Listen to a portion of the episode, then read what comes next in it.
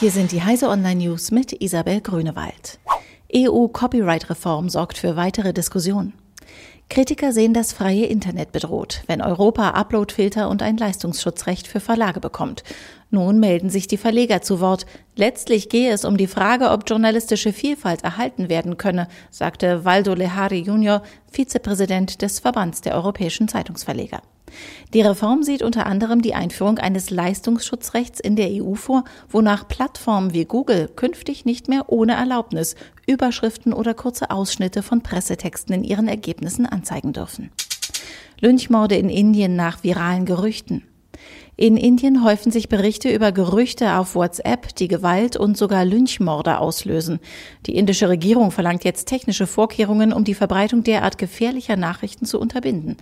Der zu Facebook gehörende Messenger hat Gegenmaßnahmen zugesagt, da die verschickten Nachrichten Ende zu Ende verschlüsselt sind und selbst WhatsApp sie nicht einsehen kann, gestaltet sich dies jedoch schwierig. Unter anderem testet das Unternehmen darum in Indien ein Symbol, das Nutzern anzeigt, wenn eine WhatsApp-Nachricht lediglich weitergeleitet und nicht vom Absender selbst verfasst wurde. Google reagiert auf Gmail-Kontroverse. Drittanbieter-Apps für Gmail haben oft auch Zugriff auf die Mails der Nutzer. Dabei lesen nicht nur Maschinen die Mails, sondern auch Menschen. So manchen Nutzer dürfte diese Praxis geschockt haben, weshalb Google nun versucht, seine Kunden zu beruhigen.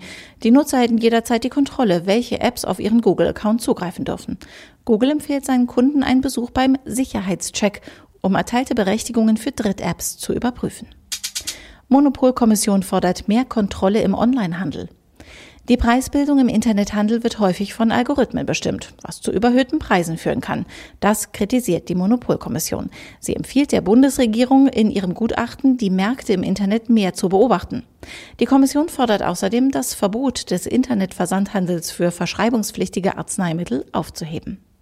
Diese und alle weiteren aktuellen Nachrichten finden Sie auf heise.de.